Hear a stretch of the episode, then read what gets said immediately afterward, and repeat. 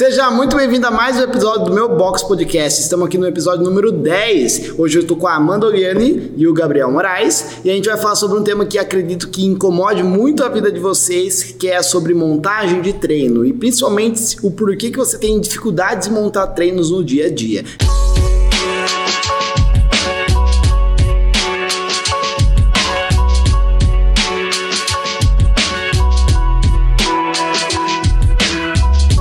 comecei afirmando literalmente esse podcast sobre a dificuldade de montar treinos, porque eu tenho quase certeza que você também tem dificuldade de montar treino, porque não é uma ciência exata, né? Uma conta exata na hora que você vai montar. Existem várias, muitas variáveis que você precisa se atentar na hora da montagem de um treino, e é exatamente elas, essas variáveis que causam essa dificuldade na sua montagem. E quais dificuldades são essas? Quais variáveis são essas? Eu vou falar mais um pouquinho durante esse podcast, mas para iniciar, eu queria fazer uma pergunta para vocês sobre o porquê que vocês acham difícil montar um treino. Depois a gente vai discutir um pouquinho mais sobre o porquê que é difícil, mas porque, qual que é o ponto que vocês acham que, é, que torna difícil uma montagem de um treino? Eu acho que o ponto mais difícil para mim, como os treinos aqui são muito dinâmicos e são surpresa para os alunos, os alunos não sabem, a gente tenta trazer o mais variáveis formas possíveis para a gente tentar fazer um treino mais dinâmico e mais, mais diferente. É, a parte também do dos exercícios novos, como você colocar um exercício novo para que todos os alunos consigam fazer esse exercício novo. Acho que essas são as minhas principais dificuldades. Eu acho que a minha principal dificuldade é o que o Marcel provavelmente vai falar, do nosso público ser bastante misto. Então tem uma galera que está começando agora, tem uma galera que já treina bastante, tem senhorinha de idade. Então a, a minha dificuldade é escolher, por exemplo, um exercício que eu consiga deixar ele difícil para quem já treina pesado, moderado para quem está começando, mas sabe, não consegue direito ainda, e fique fácil para a senhorinha de idade que treina na mesma sala que toda essa galera. E o que a Amanda falou também, né? Eu cheguei numa parte, numa época que a galera que está aqui já treina 3, 4 anos aqui dentro.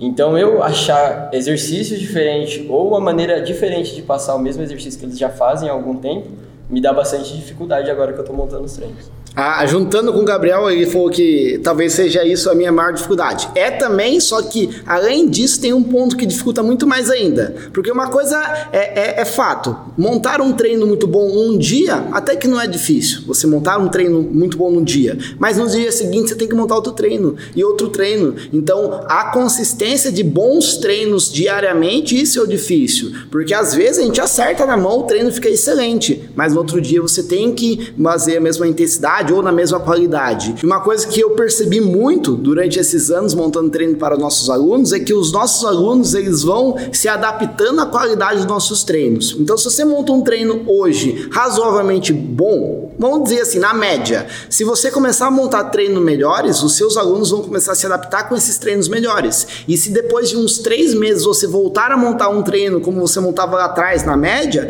os seus alunos não vão gostar. Então, eles vão se adaptando e vão querendo sempre o melhor treino, melhor treino porque você vai acostumando eles a isso. Eu falo isso porque aqui no nosso estúdio, o treino que a gente dá hoje é absurdamente melhor do que a gente dava três anos atrás. E se a gente aplicar um treino que a gente dava três anos atrás hoje, nossos alunos vão querer xingar a gente. E lá atrás, né, três anos atrás, nossos alunos adoravam também. Então, vai do condicionamento que você dá para os seus alunos e quanto mais condicionado a melhores treinos eles estão, mais eles vão querer melhores treinos e mais você vai ter que se cobrar para montar treinos melhores Então, para mim, na minha opinião, é você manter na consistência do longo prazo treinos melhores o tempo todo e também inovando, né? Porque às vezes você passa um treino muito bom, mas acaba caindo na rotina e você tem que ficar se superando o tempo todo. Na minha opinião é essa. E para vocês, assim, vamos pensar lá no início. Como que foi o primeiro treino? Não sei se vocês lembram. O primeiro treino que vocês montaram. Eu lembro do primeiro treino que eu montei. E vocês, o que, como que foi esse primeiro treino? Se vocês lembram, quais foram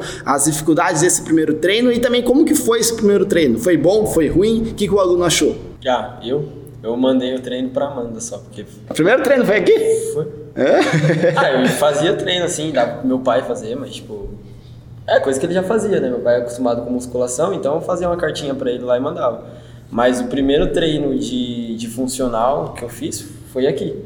Que era quando você tava. Você pediu pra eu mandar pra Amanda, pra Amanda começar a corrigir as coisas que eu tava fazendo. E tipo assim, era pra montar um treino, eu lembro que eu fiquei o fim de semana inteiro, porque. É? 48 horas pra montar um treino. Tá ligado? Então, tipo assim, eu lembro, eu não lembro muita coisa, mas eu acho que eu coloquei, tipo, só coisinha com peso corporal, exercício de barra que eu tinha acabado de conhecer. Nem sabia se tinha coisa, tipo, linkada uma com a outra. Só coloquei lá no papelzinho e entreguei pra ela. Tanto que tá lá a correção. Ela corrigiu o treino inteiro, tipo, fiz uma redação. se fosse tirar uma nota de 0 a 10, Amanda eu acho que ele tinha tirado um, dois pela Mó colaboração. Falsa. E quando eu cheguei aqui, ela falou, não, tá muito bom. Tá Feedback Aí positivo que chama. frente e trás, toda arriscada. É, toda arriscada de vermelho. Né? Tem que dar feedback é, positivo, entendeu? Amanda, seu primeiro treino. O meu primeiro treino, acho que foi aqui também. Vamos falar do funcional, né? O primeiro treino. Na época ainda a gente não tinha barra, não tinha nada muito dessas coisas. Eu mal cheguei aqui, o Marcel já me colocou para dar treino, o Marcel já me colocou para montar treino. Eu lembro que foi horrível também, eu morri de medo. Eu, acho que eu demorei. Ele me pediu numa semana, eu pedi para entregar na outra porque eu não conseguia montar o treino. É, um dia eu via uma coisa, eu queria trocar, eu via outro, queria trocar. Eu sei que eu fui trocando tudo, aí entreguei para ele. Eu não lembro os exercícios, os exercícios eu não vou lembrar. Mas eu sei que eu entreguei para ele também numa folha, a folha veio frente e verso cheio de recado. Foi ele que me ensinou a dar vários recados na folhinha. Aí eu repassei pro Gabriel. Eu não vou dar nota para você porque eu nem lembro que treino eu, que Nossa, faz muito tempo. Eu acho que eu tenho a fone em casa ainda, vou procurar. Põe num quadro assim. eu, eu lembro do meu primeiro treino, eu lembro até quem era aluno e o nome da aluna. Era a dona Isabel, acho que ela tinha uns 50 e poucos anos e ela tinha um monte de restrições. Eu me lasquei. No primeiro treino eu já tomei um aluno muito difícil de montar um treino. Só que esse aluno era de musculação, né? Era na sala de musculação. O meu chefe tinha colocado na frente dela e falou assim: ah, monta um treino pra ela, aluna nova. Beleza, só que eu não sabia nada, não sabia nenhum treino, não conhecia os equipamentos e era o primeiro dia na academia. Ou seja, o treino foi uma beleza, né? Eu fui montando o treino de acordo com o que eu vi os pessoal fazendo, só isso, porque eu não sabia. E uma coisa acho que vocês passaram também, quanto que para mim foi muito forte isso, que eu sempre afirmo que se hoje eu dou uma aula boa, é porque foram anos e anos fazendo aulas ruins, ou muito tempo repetindo a mesma coisa para ela ficar boa. E se vocês compararem vocês hoje com esse primeiro treino que vocês avaliaram, qual que foi a diferença, assim, qual que é a distância de, de melhora ou o que que mudou? a minha distância é grande, muito grande. Porque no começo eu também não tinha noção. Tava na faculdade ainda, então a gente sempre tem aquela base da musculação, três séries de 10, três séries de 12. É o que acontecia aqui também na época que eu comecei a montar treino, que a gente ainda tinha muita base da musculação. Funcional ainda não era tão vivo.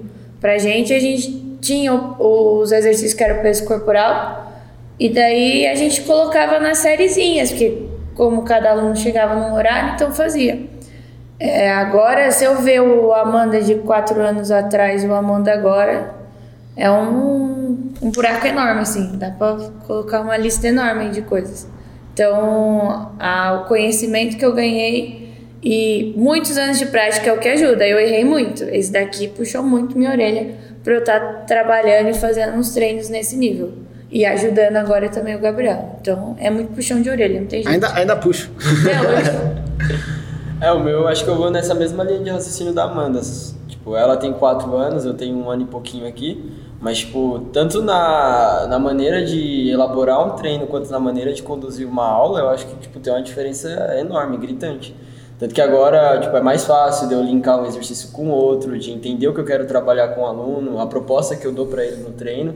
E é isso que a gente coloca em prática na hora de conduzir a aula, né? A gente dá a aula é, da mesma linha de raciocínio que a gente pensou no treino. Então, se eu quero dar intensidade aqui, na aula, eu dou intensidade na, na parte final que a gente trabalha. Se eu vou mais de boa, é no alongamento. Então, eu acredito que aqui é o jeito que a gente monta o treino é bem parecido com o jeito que a gente conduz a aula, né? Onde cobra mais, onde deixa o aluno mais relaxado e assim vai. Eu, eu vou até falar um segredo aqui, aqui para vocês agora. Eu, eu vou passar para vocês Preste a minha atenção. técnica secreta para montar um treino bom. Olha, isso aqui nunca foi falado antes, hein? É, toda vez, e isso acho que eu fui. hoje eu aplico isso, mas foi repetição também. O, na hora que eu for montar um treino, o que, que eu faço na hora que eu estou montando um treino? Tem dois cenários, né? Se você vai montar para um treino para uma sala coletiva ou para uma sala individual. Então são montagens diferentes, né? Se você pega um aluno individual, você vai montar um treino baseado nas suas individualidades e aqui na aula coletiva você tem que basear um treino para todos. Então falando sobre aulas coletivas, que é o seu cenário também aí no seu box, no seu estúdio, provavelmente. Quando eu vou montar um treino, eu tento visualizar todas as possíveis é, acontecimentos, tudo que pode acontecer com o meu treino. Então, estou montando um treino, eu já estou pensando no pior cenário, pensando assim, aquela sala com 20 pessoas ao mesmo tempo, aquela sala com um monte de restrição, o, o, a maior variação de alunos, e eu penso em todas as hipóteses, o como fazer, o, o que pode acontecer, o que, que pode, o aluno pode achar, o que pode ser, acontecer com aquele aluno. Então, eu estou colocando um exercício, minha cabeça já está pensando em todas as possibilidades. Por isso que às vezes eu tenho mais dificuldade de montar treino também, porque eu fico pensando até no achar, achar um, montar um treino que dê 100% de acerto em todas essas variáveis. Eu acredito que essa é a principal arma que eu tenho hoje para montar um treino. E vocês falaram que tiveram dificuldades no início, beleza. O, o que, que vocês aprenderam na faculdade sobre montagem de treino? E se vocês viram alguma coisa, é, o que, que vocês viram assim que te prepararam para atualmente? Eu tô fazendo faculdade no remoto, né? Então, tipo. Como tá fazendo? aprendendo, pra falar a verdade, né? Em qualquer assunto. Mas, é, ah, é, tipo assim, o que eu aprendi em questão de montagem de treino, eu tive a matéria agora de metodologia do treinamento. E, tipo assim, é só uma pincelada bem básica, né? O tanto que eu sempre falo, a diferença minha para os meus amigos ainda que não conseguiram o estágio e estamos nessa época de pandemia é gritante. Tanto na preparação de, de tipo, desenvolvimento pessoal, quanto nessa questão de treinamento, né? De poder elaborar um treino. Então, o que eu aprendi basicamente foi tudo aqui, do que na, do que na faculdade. E Amanda, você aprendeu na faculdade sobre montagem de treino? Nossa, foi bem básico também. A gente se montou um treino, foi muito dentro da faculdade. A gente ia até na academia, porque funcional não tive, né? Mas a gente foi na academia, via os aparelhos, os exercícios, é, fazia algumas coisas lá, mas assim, o básico do básico. Você não vê as dificuldades que você vai passar na hora de montar o treino, é, todas as visões que você tem que ver, igual as variáveis que ele falou. Principalmente porque normalmente a faculdade te traz para o lado personal. E eu não fui para o lado personal, eu fui para aulas coletivas. Então, o que eu aprendi mesmo foi tudo aqui dentro é, tendo a prática, dando a aula, é, vendo o Marcel montar, ele me, me ajudando a montar, porque no dentro da faculdade eu não tive o coletivo coletivo, foi mais o personal, que é o que eles puxam mais mesmo, a aula de personal dentro da academia. Então você vai é, trabalhar com uma pessoa individualizada. Então essa pessoa, você sabe as restrições, você vai montar um treino para ela. Aqui não, a gente tem que pegar todos e tentar montar um treino que dê para todos. E mesmo assim tem hora que a gente coloca algumas adaptações para algumas pessoas. É, não tem como vencer né, a entrega de um treino individualizado, né, porque aquela pessoa que está montando treino para uma pessoa só é o treino 100% voltado para ela. Então, se você está dando aulas coletivas, você tem que ter ciência que você vai precisar flexibilizar um pouquinho a entrega do seu resultado, mas também você vai ter outros benefícios que o treino individual não tem. Principalmente um forte deles, né, que é o efeito da comunidade, né, todo mundo treinar junto, dá uma motivação muito maior. Eu tenho certeza que a, a fidelização dos seus alunos é muito maior quando você trabalha com aulas coletivas. Então, sobre a, a visão né, de uma metodologia de treino na faculdade, eu tive na minha um pouquinho no último semestre, que eu tinha uma professora muito boa sobre eh, montagem de treino, só que mesmo assim foi bem básico e sempre foi voltado para a musculação. Então, montar treino para, a musculação. Aí na pós,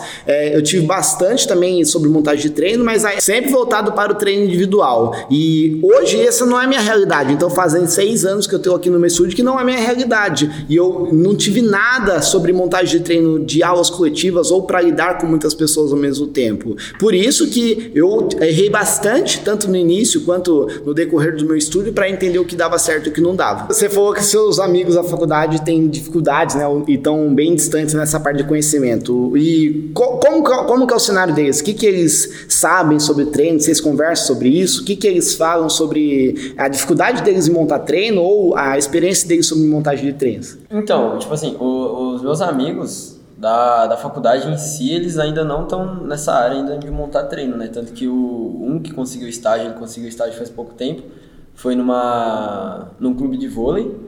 Então aí eu não conversei com ele se ele tá montando treino, se ele tá participando alguma coisa da rotina de, de montagem de treino deles. E uma outra amiga minha, ela dá aula em judô.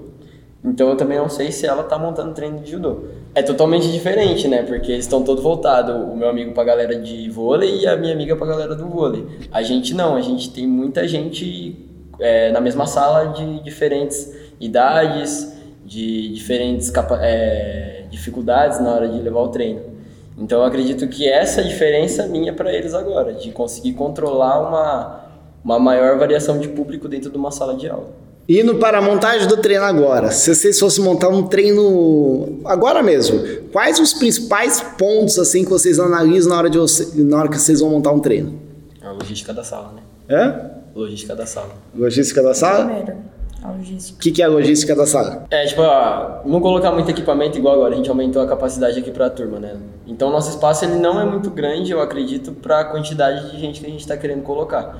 Então, se a gente coloca, por exemplo, barra, caixa e bola, três equipamentos no nosso espaço pequeno, vai atrapalhar a mobilidade dos alunos.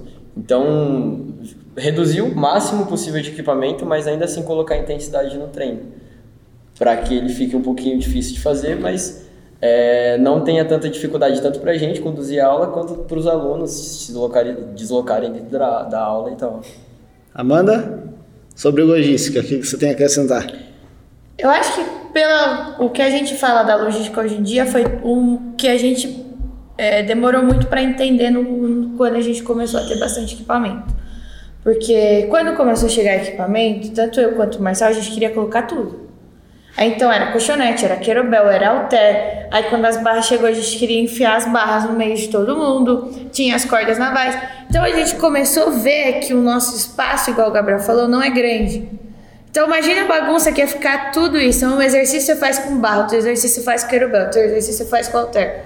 Então isso acaba atrapalhando um pouco os alunos e a gente também e o espaço que a gente tem. Então a partir do momento que a gente começou a entender isso, a gente começou a trazer essa logística. A gente pode muito bem fazer um treino de barra e quem não, não gosta de fazer barra, colocar uma adaptado com querobel ou com alter, dá para fazer o treino inteiro com esses três equipamentos só. Ou pode muito bem fazer um treino com cardio sem usar nenhum momento a barra. Usar um all aí dá para usar uma caixa junto. Então, a partir do momento que a gente tem, entrou nessa logística, ficou mais fácil para nós professores e também para os alunos se locomoverem e entenderem os exercícios. Fora que também não gasta muito tempo, porque toda hora você tá igual a gente tem o nosso treino é dividido em três bloquinhos. Então, um bloquinho tá com querobel, aí tem que limpar tudo e guarda. Pega depois no outro bloquinho alter, limpa tudo e guarda. Depois pega a barra. Então, isso daí tem hora que demanda muito tempo. Então, assim, a gente acaba mais o que? Trocando equipamento do que fazendo os alunos evoluírem e terem uma intensidade boa dentro do treino. Por isso que a gente sempre fala da logística. Se a gente usou colchonete no começo, dá para deixar e fazer um abdômen no meio? Já aproveita que o colchonete está ali. Então, a gente tenta sempre pensar nesse movimento. Igual, por exemplo, acho que hoje teve o levantamento turco. A galera que não faz barra já vai usar o alter que teve no levantamento turco, já para amenizar. Então essa galera não vai precisar se mexer muito, elas vão só ter o, o tempo de água para começar a outra parte. Eu acho que isso ajuda muito a nossa logística. Falei bastante. Nossa senhora. Tô inspirada. Toma, toma água? Você toma água? Tá bom. Vou pensar o que ela não falou no último. Falei bastante do equipamento. Acho que dá uns Eu 10 não falei minutinhos. o da nutricionista. Daí a logística, outro ponto que eu ca- caracterizo, que eu analiso sempre na hora de montar o treino é o tempo, né? O tempo total. Porque se você passar de uma hora de treino, você vai exceder o tempo e vai comer um pouquinho da aula da turma seguinte. Então, quando você tem um modelo de inbox no estúdio, você sabe que 8 horas começou uma aula, às 9 está começando outra. Então, você tem que colocar nessa uma hora um, um tempo de duração que caiba o seu treino ali. E é muito importante você entender também que não é somente o tempo de execução dos exercícios, né? Tem o tempo da explicação, tem o tempo da organização da logística da sala, igual a Amanda falou, tem o tempo dos, da movimentação dos próprios alunos. Por exemplo, semana passada, no sábado, eu demorei cinco minutos para começar a aula porque os alunos não pegavam colchonete e não sentavam, porque tava muita gente, né? E eles estavam conversando, enchendo garrafinha de água, ou seja, essa entrada e saída de alunos demanda tempo. E isso vai acontecer tanto na entrada da sua aula e na saída da sua aula. Então, às vezes, são 10 minutos da sua aula que é morta morta, assim, que, é, que perde somente nessa entrada e saída de alunos, até os alunos estarem presentes para você começar a sua aula. Então, você pensar em montar um treino pensando em tudo isso, né? O tempo de, da logística, o tempo da explicação, o tempo da organização da sala, o tempo dos alunos entrarem e saírem, é importante para você não exceder a sua aula, senão fica aquele treino corrido, né? Você está com pressa de terminar porque você sabe que você está atrasado. Isso ainda acontece muito porque é difícil você controlar todas as vezes. Tem treino que você acerta, tem treino que você erra, mas é na prática você vai entendendo que dá certo e que não dá. Isso aconteceu hoje, né? O treino de ontem ele tava acabando, tipo assim, uns 7 minutos antes. Hoje ele tá acabando cravado em cima ou até 2 minutos passando. Então, é tipo, é um extremo. É um dia tá muito bem, no outro dia, tipo, zoa, tudo. Semana passada a gente foi redondinho. Terminava até 3, 2 minutos antes. Mas teve um dia também que deu teve, não, teve um dia que foi foda na semana passada. Teve, um dia, né? Teve um dia que tava acabando. Tava terminando 5 tipo, depois. Mas os outros 4 deu tudo certo. É. Então a gente vai elogiar os outros 4. Porque a gente já falou dos dois. E eu vou apontar um que errou. Mas essa questão também, tipo, é que o Marcel falou, né?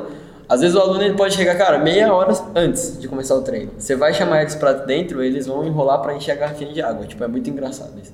Vai ficar conversando, e às vezes eles estão dentro ainda, estão querendo conversar, às vezes o professor também atrapalha, né, Amanda? Fica é. falando junto e não deixa o outro professor Foi explicar. uma vez só.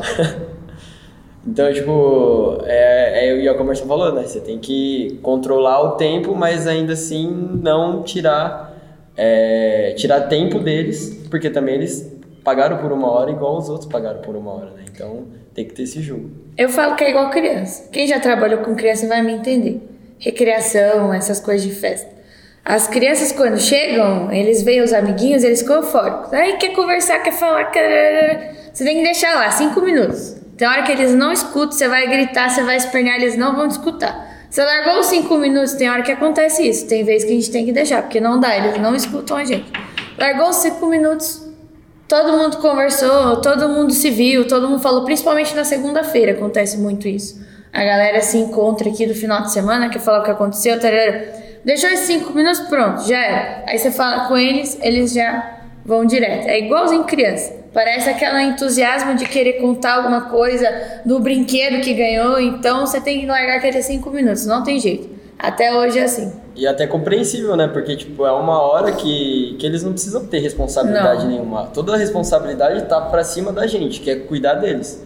Então, por exemplo, o pai, os pais que vêm treinar, eles não têm a preocupação de tipo, putz, meu filho tá ali, pode ser que ele se machuque. Essa preocupação vem pra gente. Putz, se ele fizer um movimento errado, ele vai se machucar. Entendeu? Então, tipo assim, o, sei lá, o dono de negócio, ele não tá com a preocupação de pagar alguma dívida que ele tá no negócio dele.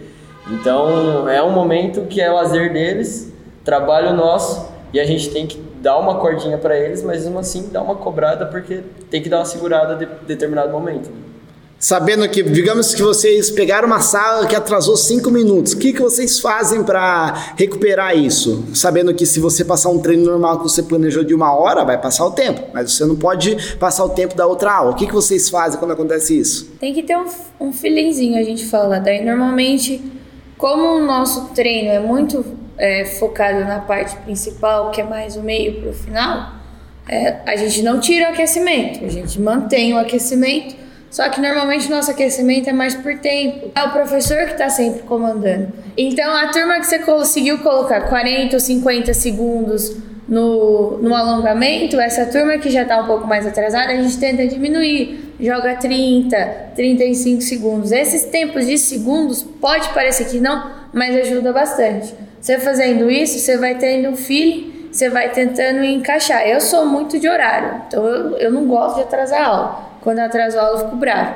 Então eu sempre tento trazer esse feeling para conseguir encaixar a hora de novo. E para eles também não perderem o final, porque eles gostam do, do final que é mais pesado, que é mais puxado. Aí você só dá 10, 8 minutos naquele final, que é mais puxado, é mais pesado, que pega mais a intensidade deles, eles não vão ficar felizes. A turma aqui gosta de pegar na intensidade. Então daí a gente tenta o quê? Não é tirar um exercício não, só que diminuir. Você tá aquele feeling, você vai estar tá alongando o aluno, não deixa ele muito tempo naquele mesmo exercício. Já vai trocando, já vai tentando, igual o Marcelo me ensinou numa época. Eu dava muito tempo uma pausa de um exercício para o outro. Eu queria explicar muito devagar. Não, explica mais fluente. Você vai na explicação, você já vai tentando encaixar os exercícios um atrás do outro. Por exemplo, tem exercício em pé, já tenta já jogar os exercícios em pé para depois deitar, dependendo da logística do, do treino, né? da parte. Se não, aí você faz intercalado, mas dá certo. O que, você fa faz, Gabriel? Eu geralmente, quando eu pego uma aula atrasada, eu dou. Primeiro xinga o professor. Primeiro eu faço cara feia. Os colegas que entregam a aula. Cara de bravo. Eu tento reduzir um pouquinho do, do alongamento, né? Porque não que o alongamento não seja importante, mas é, seleciona os exercícios mais importantes do alongamento, dá uma intensidade um pouco mais alta nele e já coloca no aquecimento. O aquecimento, o aluno ele não está cansado, então tipo, você pode explicar um pouco mais rápido, porque o aquecimento geralmente a gente trabalha com exercícios que são mais simples. Então demonstra rapidinho, solta o relógio. Não precisa descansar tanto. O descanso é a explicação do próximo exercício. Então vai dando uma acelerada assim nessa parte, nessa primeira parte, né? Porque aí já eleva um pouquinho mais a frequência cardíaca também. Aí, se o tempo está um pouquinho mais ou menos equilibrado, aí já dá mais uma relaxada, mesmo assim não fica tão despreocupado, né? Por causa que senão pode atrasar de novo a aula. E não tira o tempo do, da parte final, né? Que é o que a Amanda falou, eles vêm pela parte final. É só uma preparação a, o começo do treino. Então, o que eles querem mesmo é a intensidade. Se a gente tira da intensidade, praticamente o treino meio que não, não teve aquele negócio que eles estão acostumados, né? Meus alunos odeiam mobilidade, odeiam alongar e se você tirar o, o que eles querem, que é fazer os burps, o salto caixa, o, o, o suar mesmo e manter o alongamento intacto, eles vão ficar bravos com vocês. Então acontece bastante isso. Às vezes o aluno chega a vir intimar a gente porque a gente tirou dois minutos da parte final. Tipo assim, era para ter deixado para eles, né? É, voltando aqui sobre os pontos para analisar na hora de montar um treino. Vocês falaram sobre logística, eu falei sobre o tempo, é, o que mais mais vocês analisam na hora que vocês vão montar um treino? Putz. Falando do treino em si, eu sempre começo pela parte final, na montagem. Eu sempre gosto de começar pelo final. Porque eu selecionando os exercícios que eu vou trabalhar no final, eu sei o que eu preciso na parte do meio, que é mais o fortalecimento, equilíbrio, concentração, coordenação, e a parte do começo. Então, se eu tô fixando bastante na perna, eu não vou alongar muito o braço lá em cima. Eu tenho que alongar mais perna, fazer mais mobilidade de perna, de quadril, é, tornozelo. Então, eu gosto sempre de montar o treino de baixo para cima. Isso daí é uma coisa minha, acho mais fácil do que você pensar no alongamento, pensar nas mobilidades, mas você não sabe que você vai passar no principal. Aí quando você vai ver, não bate nada com nada, aí você tem que fazer tudo de novo. Então eu, para ficar mais fácil, eu aprendi a montar o treino da parte principal, que é a parte final dos alunos, para daí eu começar a ver os exercícios que eu vou trabalhar lá, para eu conseguir aquecer e fortalecer os alunos para eles chegarem no final já bem aquecidos, bem fortalecidos e conseguir fazer numa boa. Tanto que eu acho que a não sei você, mas tipo, a, a parte do treino que eu mais tenho dificuldade é a parte preta. É, a, é o começo. É o preto. O preto é o mais chato. Ah, eu tenho, eu tenho mais facilidade no, no preto. preto? É. Eu, vermelho, é que a gente tem separado. É por causa, que, é por causa da variação de. É. Ah, tem, a gente tem variação no treino. Então a parte principal, que é o final, é o azul. A gente coloca de caneta azul. A parte do meio, que é fortalecimento, coordenação, a parte da da estrutura do treino é vermelha e o começo, que é aquecimento, alongamento, é, a gente trabalha bastante mobilidade, flow, aí é o preto. Por isso que a gente normalmente se fala por, por, por cor. cores. Porque se você for ver, tipo, é até uma parte simples, né? Só que, tipo, é uma parte simples que demanda mais... É, é, uma variação maior de exercício. Porque geralmente quando a gente coloca o vermelho e o azul, o que a gente muda mais é, é o jeito deles fazerem. Mas os exercícios são sempre os mesmos. Então, por exemplo, você vai colocar a terra no azul, é, geralmente o vermelho é um aquecimento de posterior, da região lombar, fortalecimento de core. Então, a gente tem os exercícios geralmente são pré-definidos, mas o que muda vai ser a estrutura de como eles vão fazer. Se serão dois blocos de exercícios, se deixa um tempinho livre, né? Então, essa parte acaba até sendo mais tranquilo, mas aí o preto, que é onde a gente aquece, que vai colocar as mobilidades, que é uma série de, de coisas Aí eu acho que fica mais difícil de colocar. Eu também de tenho mais variar dificuldade no preto. É, outro ponto que eu analiso na hora de montar também, é, por mais que a gente trabalhe com aulas coletivas, eu sempre, por exemplo, que eu, eu monto treino sempre num dia só, né? No sábado que eu vou dar uma aula, eu não faço igual o Gabriel que monta a semana toda. Então, quando eu vou montar de um dia de treino assim, eu faço, eu dou uma olhada no check-in para saber os alunos que estão lá. Então, eu sei, eu já me preparo caso tenha algum aluno que precise de alguma adaptação, eu já tô de olho ali para saber quem que vem, para eu saber se vai rodar para aquela pessoa, se o treino tá legal para aquela pessoa. Então, eu sempre faço isso. Mas isso vai acabar sendo possível se você monta o treino no dia. Se você faz uma programação, né, talvez não fique tão fácil para você fazer isso. A gente consegue fazer isso mais no sábado, que na semana o treino vem no domingo para a semana inteira, de segunda a sexta. Tanto com esse sábado o treino tava delicinha, né? Cheguei e já tava toda a adaptação da, Da- de uma aluna nossa que tá no, no pós-operatório aí. Aí eu olhei a lousa, daí tinha, uma, tinha todos os exercícios e do lado escrito de preto. Daí eu falei, oxi.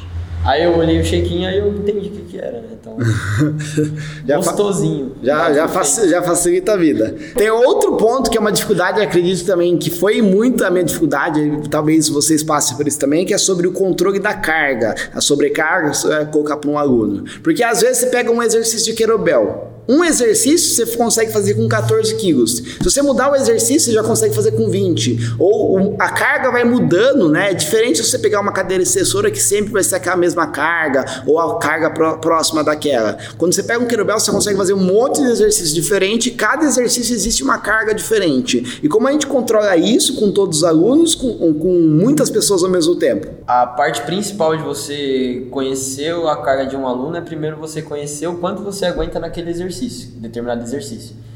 A partir do momento que você entende o quanto você consegue, a- a- o seu PR no caso, né? Você entende o seu PR, acaba ficando mais fácil de você passar isso para o aluno. Porque daí você conhece a limitação do aluno. Então, por exemplo, assim, se o aluno ele tem uma, um probleminha na região da coluna dele, vai fazer um deadlift, você sabe que você, que não tem nenhum problema, não tem nenhuma limitação, aguenta, sei lá, 100 quilos. Então, provavelmente esse aluno ele vai aguentar uma carga muito inferior da sua. Vai que ele aguente, sei lá, uns 60, 40 quilos.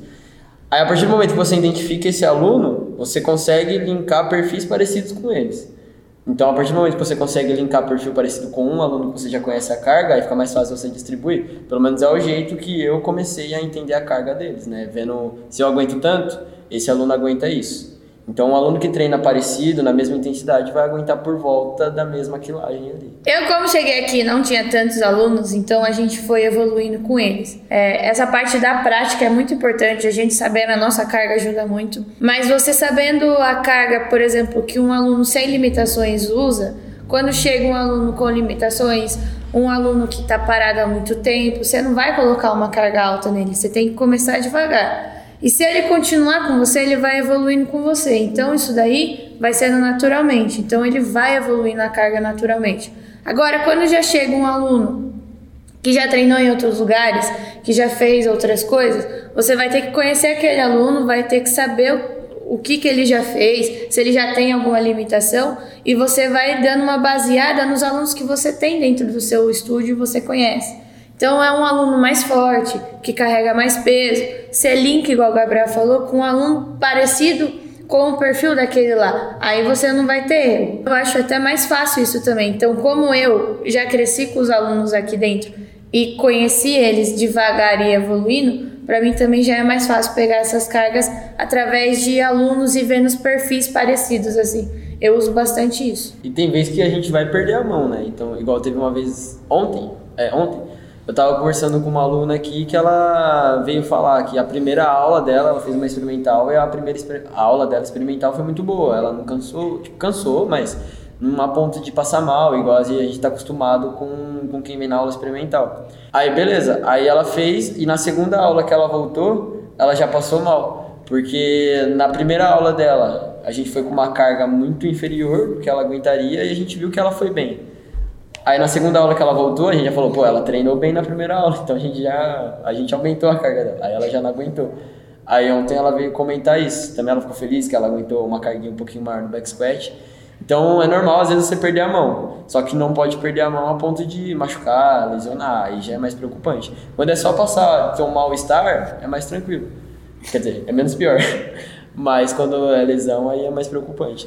O ponto é que nós somos treinados na faculdade para a gente fazer protocolos para achar né, a carga do aluno, mas isso é inviável quando você trabalha com muitas pessoas ao mesmo, tempo. Como que você vai fazer um teste de 1 RM ou de repetições máximas com seus alunos, sendo que você trabalha com 20, 30 pessoas ao mesmo tempo? Então você precisa usar de outras formas para você conseguir é, deixar o seu negócio viável, senão acaba não ficando viável. E o que, que eu faço literalmente, além do que eles falaram, né? E além de você conhecer o seu próprio aluno, porque se você conhece seu aluno, conforme o tempo, você vai sabendo qual carga ele faz no snatch, ou qual carga ele faz no kettlebell, qual carga ele faz em tal exercício. Além do conhecimento do aluno, você pode fazer é, no ajuste de carga, né? Você vai pegando aquele aluno toda vez que ele for treinar, vai testando a carga dele, vai tentando faz, fazer tipo um PR, tentando aumentar a carga dele aos poucos, até você achar o máximo dele, e aí você vai, pode anotar ou é, deixar deixar a, na, na, planilha, ou você memorizar mesmo. Eu memorizo porque eu, eu tenho essa facilidade. Ou você pode fazer também uma outra forma que eu faço muito aqui, que é a escala de Borg, que é a percepção de esforço. Então você põe uma carga para aquele aluno naquela variável, naquela estrutura, e você pergunta de 0 a 10 o quão pesado está para ele. Se você, é, se ele responder que está próximo de 10, quer dizer que está próximo do 100% dele. Então isso aí é validado, funciona muito, que o aluno percebe o quão, diz, quanto de esforço ele está fazendo naquele exercício. Então, às vezes, eu coloco, por exemplo, um deadlift para o cara fazer um, um, 10 repetições. Se, eu, se ele fez 3, eu vejo que está muito, tá muito pesado para ele, eu pergunto, e aí, de 0 a 10, está pesado quanto? Se ele falar que está 10, eu diminuo a carga, eu sei que está pesado para ele. Então, eu uso bastante isso, que é uma forma mais rápida e que pode te assegurar também uma proximidade da carga que o aluno aguenta daquele exercício. Apesar de a gente não ter falado, mas a gente faz isso também, tá? é que a gente tá variando aqui. Vamos falar um pouquinho agora sobre os erros que vocês já cometeram ou que vocês cometem de vez em quando que acontece na montagem dos treinos. O que, que vocês consideram um erro assim e qual foi o, os piores acontecimentos em relação à montagem de treinos? Acho que o meu erro principal é não colocar o que eu não gosto de fazer, né? porque, tipo assim, o que eu não gosto de fazer, eu não vou fazer. Mas os alunos gostam. Então, eu tenho bastante dificuldade nisso, igual o treino de, de funcional raiz, que os dois falam. Não é um treino que eu gosto de fazer, então eu tenho muita dificuldade em selecionar os exercícios e colocar para os alunos fazerem, que é uma coisa que eles gostam. Agora, um treino de, de LPO, um treininho mais de força, que é o que eu gosto de fazer, eu monto muito mais fácil, com muito mais facilidade do que o, os treinos de funcional raiz. Tanto que os treinos de barra que a gente tem aqui é os treinos que a Amanda menos tem coisa para corrigir, tanto que é praticamente a mesma coisa que eu mando para ela, é o que vem para lousa. Pouca coisa ou outra que ela muda, às vezes nem muda, né? Segunda-feira tá igualzinho, não precisa mudar. O meu erro é esse, é não conseguir colocar o que eu não gosto para os alunos. É isso que eu falei? Não uhum. é, é. Mas tem um exercício no LPO que é, ele custa para pôr. Ele põe o LPO todo, mas ele não coloca o snatch. O Snatch demora acho que umas duas semanas para ele aparecer. Ele Os alunos estavam semana. implorando. Os alunos já estavam ajoelhando aqui para ele. Põe esse Snatch, pelo amor de Deus, porque ele não gosta de fazer. A gente treinou ontem, né? Ele tava bravo com a gente que a gente treinou Snatch.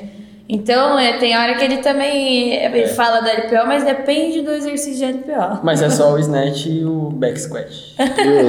e eles apareceram essa semana, então ele tá... Mas isso é importante também, é você ouvir seus alunos. Porque são eles que vão fazer o treino que você está montando, né? Então, não adianta nada você colocar um negócio que você gosta de fazer, que você gosta de passar, mas não é que eles gostam de fazer. Você ouvir o que eles estão falando do seu treino é importante. Claro que eles vão falar, pô, o treino tá chato, tá chato, mas tá chato porque tá realmente chato ou porque tá chato porque tá difícil de fazer, entendeu? Então é saber interpretar o, o chato que eles falam, né? Aqui o que eles falam de chato, todo treino é chato, mas tá bom para eles, eles estão gostando tá ruim, tá chato, tá difícil de fazer, mas eles gostam. Então é, tem que saber ouvir os alunos também.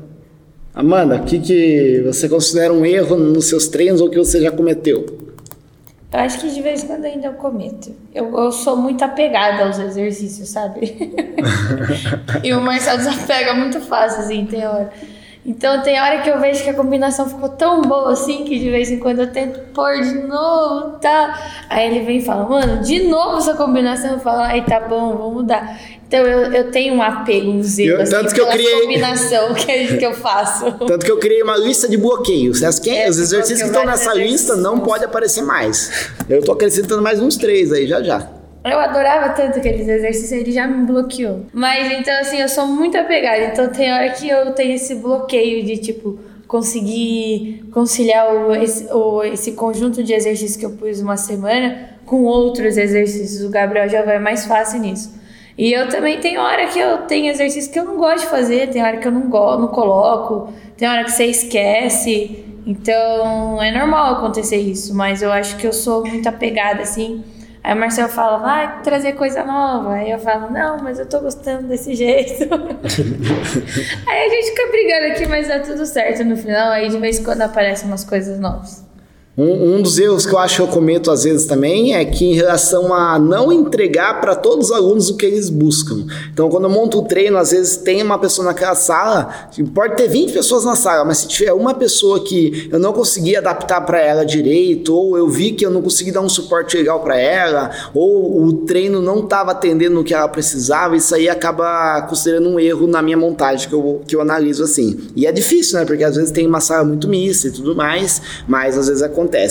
É, em relação às aulas coletivas individuais, né? São cenários diferentes. É, quais os. O que, que diferencia na montagem de treino de um para o outro, né? Quando você vai montar um treino para aula individual e para aula coletiva, quais são as principais diferenças? Eu acho que a gente tá falando até bastante, porque o individual você consegue trazer o treino que o aluno precisa, que o aluno necessita. Então, se ele tem alguma lesão, alguma restrição, você não vai passar um determinado exercício que ele não vai poder fazer.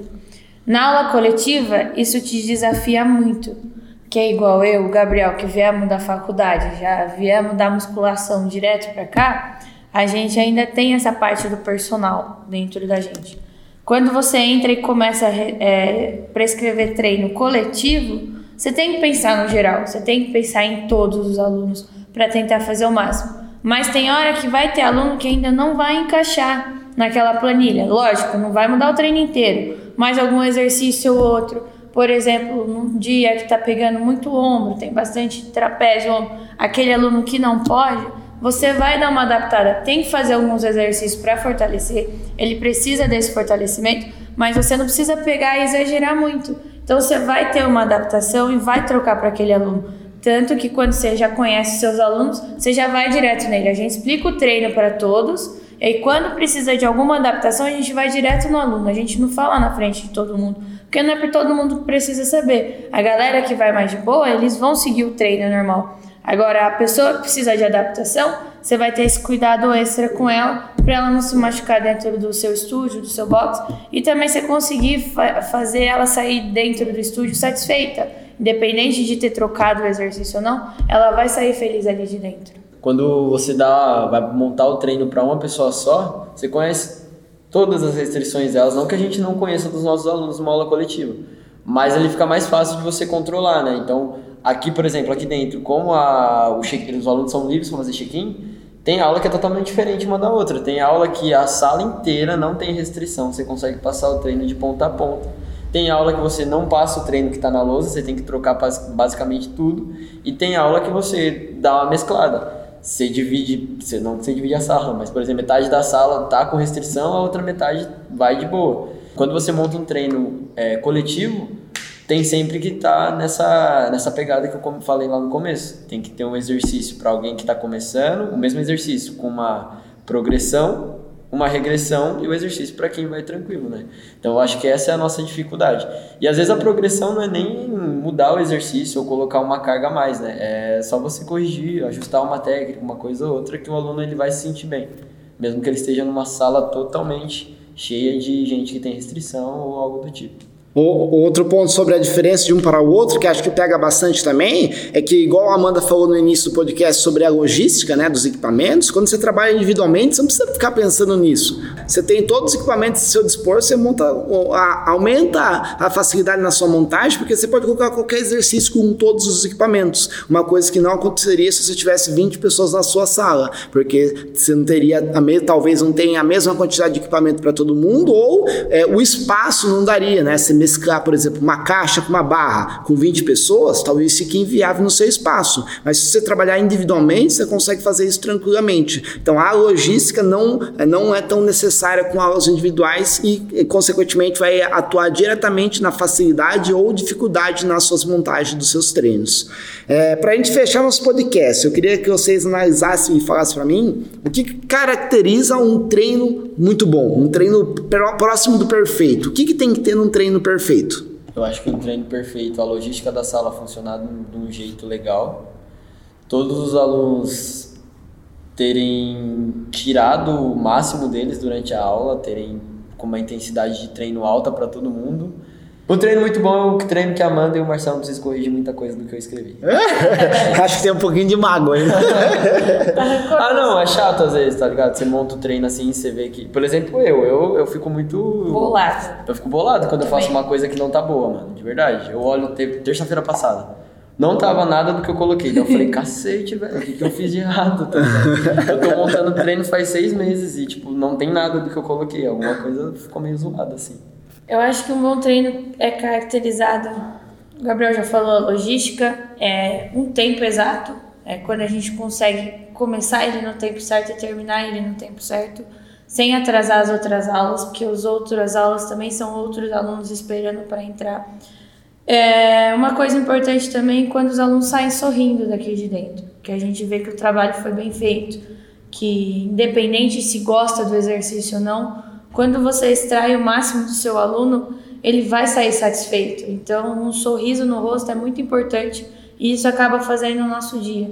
Ou, ou uma pessoa que aumentou nem que seja dois e meio cada lado na barra, ou aumentou dois quilinhos no querubel, ou conseguiu fazer uma flexão sem encostar o corpo no chão. Isso daí dá uma, uma satisfação muito grande é, nos alunos e na gente também, que a gente está vendo que o trabalho é bem feito.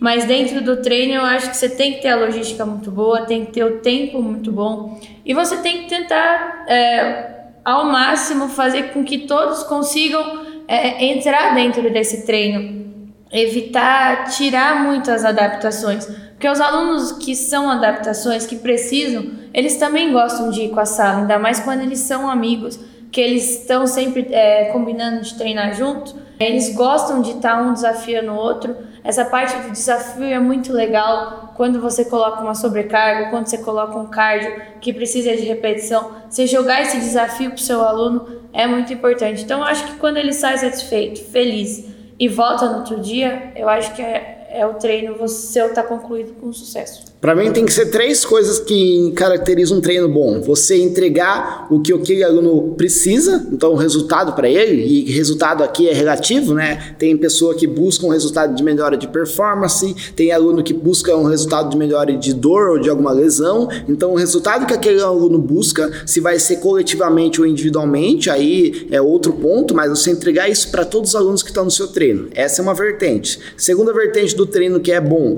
você entregar o que o aluno quer. Então ele não quer, às vezes ele não quer é, aquele exercício, ele quer sentir um, que o treino fez efeito, que ele extraiu o máximo dele. Então você está entregando o que ele precisa, o que ele quer. E o terceiro pilar é você é, prezar pela segurança do seu aluno. Então você entregar o que ele precisa, o que ele quer, sem é, tirar a saúde dele. Você está promovendo saúde. Então entregar a saúde, proteger ele, manter a segurança dele, entregar o que ele quer, entregar o que ele ele busca. Se você garantir isso, independente do que, de como você faça, você fez um bom treino e a, a proposta do seu treino vai ser positiva na vida daquele aluno. E se você estivesse diferente de uma pessoa que estivesse começando hoje a montar uns treinos, quais dicas vocês dariam? Assiste a comunidade do Marcel. Vou fazer uma propaganda aqui. link Lá na, ele explica link na descrição. Lá ele explica passo a passo de como montar um treino. É muito bom, hein? Eu não perdi essa. Eu acho que além da comunidade, o, hoje a gente tem uma, uma grande variedade de, de exercícios que você pode procurar no Instagram, você pode procurar no YouTube.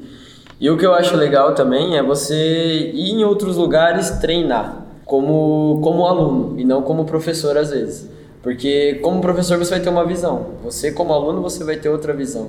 Você pode ir num lugar e você achar alguma coisinha legal no treino dos caras, ou achar uma coisa que, por exemplo, no seu lugar, no seu espaço não caberia. A partir do momento que você conhece outros lugares e você gosta ou não gosta, você consegue moldar o seu próprio. Né? Eu acho que isso é interessante, é igual aconteceu com a gente. Né? A metodologia daqui é muito parecida com os lugares que você já foi fazer curso. Então, e que eu treinei também. É. Entendeu? Então acho que além da variedade de exercícios que você pode procurar na internet, você praticar em outros lugares na, na posição de aluno e não de professor também. E outro ponto só para você que está começando, para você ficar montar um treino muito bom, você tem que montar treino. Então você vai montar treinos ruins no começo, da mesma forma que todo mundo aqui montou, mas somente a prática vai fazer com que você monte treinos melhores. Eu lembro que no começo, lá na época de musculação, porque como eu trabalhava com uma sala de musculação que rodava em torno de 90, 100 pessoas em horário de pico, era muito aluno. Tinha dia que eu montava 20, 25, 15 todos os dias. Isso aí fez com que que a minha montagem fosse melhorando. Somente a prática, né, vai fazer com que você monte treino melhores. Você está começando, vai montar treino ruim? Não tem problema. E se alguém apontar o dedo para você e começar a julgar a sua montagem de treino, ela está sendo, ela, ela também passou por isso. Então essa pessoa que tá, pode estar tá te julgando, ela também passou por treinos ruins na sua montagem. Então, ah, comece a montar, aplique. É importante você também analisar, é, você buscar essa melhora, né? Você montou um treino, você aplicou no seu aluno, não foi bom, foi ruim. O por que, foi ruim? O que, que você pode melhorar? E você busca essa melhora o tempo todo. Isso que vai fazer você evoluir cada vez mais rápido, beleza? É isso aí, pessoal. Muito obrigado. Esse foi o podcast número 10, Dificuldades em Montar Treinos. Espero que vocês tenham gostado. Se você gostou, deixa aqui seu comentário embaixo, que eu quero saber. E nos vemos na próxima semana. Valeu!